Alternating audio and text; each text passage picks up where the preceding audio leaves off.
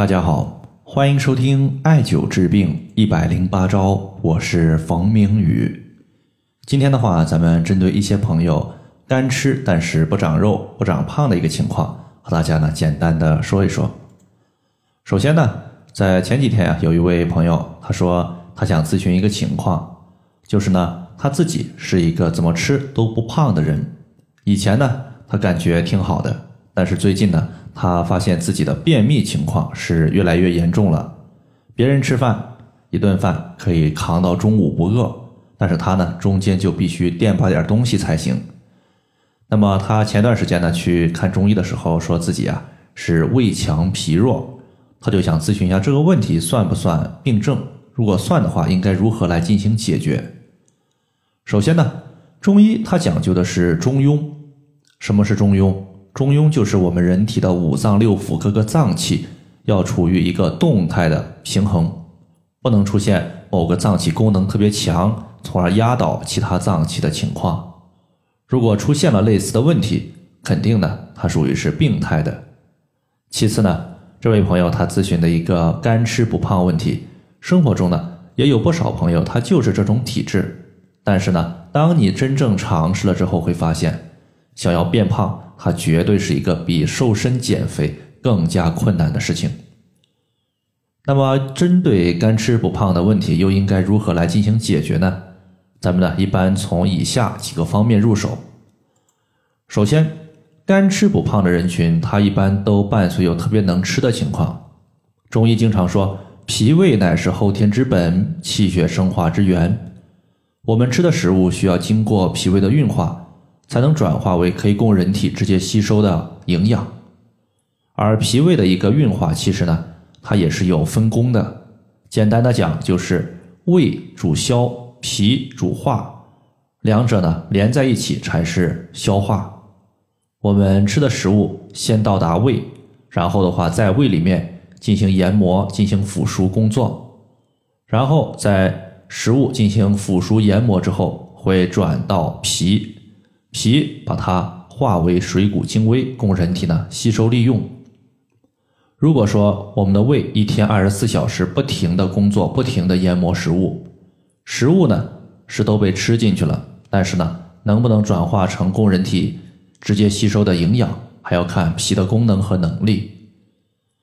之前我们讲了，干吃不胖，说明呢他的胃没有把食物转化为气血。而胃超额完成研磨食物的任务，说明胃比较亢奋，多半呢伴随有胃热的情况。比如说，此类人群可能有口气比较重、口干、口苦、喜欢喝冷饮等情况。这种情况呢，我们就要清胃热、降胃火。在这里的话，推荐艾灸内庭穴。内庭穴呢，它是胃经的营穴，中医认为营主身热。也就是营血可以解决本经络的热症问题。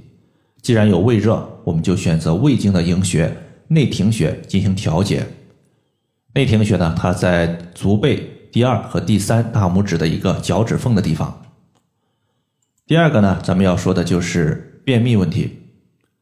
在上面这位朋友呢，他也说了自己呢能吃不胖，但是呢便秘情况比较多。针对此类情况，为什么会出现这个问题呢？我们可以反推一下：胃热亢奋，它导致脾的运化速度跟不上胃的研磨食物的速度，从而呢导致脾的功能比较弱。一旦脾虚，会累及到肺，因为从五行的角度而言，脾属土，肺属金，中医又有母病及子的说法，故而呢脾虚。肺也会受到损失，比较虚弱，而肺和大肠互为表里关系。中医认为肺主气，主宣发和肃降。这里的肃降呢，就是肺气通过向下的一个通降作用，然后的话把大便排出体外。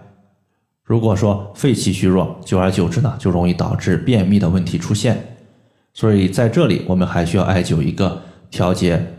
大肠调节便秘的一个穴位叫做天枢穴。天枢穴呢，在肚脐旁开两寸的位置。天枢穴呢，它是大肠的募穴，可以调节大肠的功能。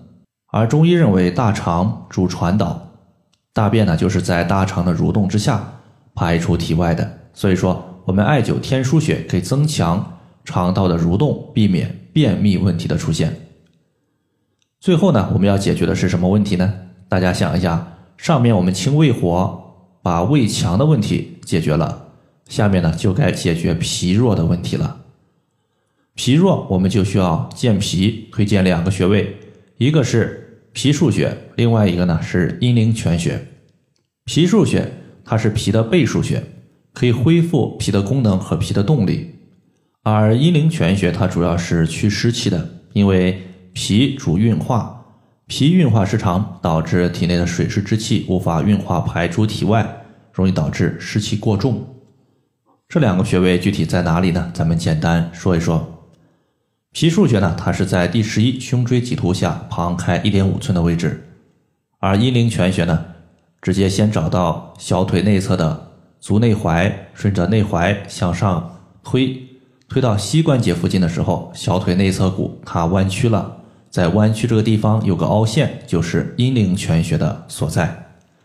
好了，以上的话就是我们今天针对干吃不胖问题的一个调节方法，就简单和大家分享这么多。如果大家还有所不明白的，可以关注我的公众账号“冯明宇艾灸”，姓冯的冯，名字的名，下雨的雨。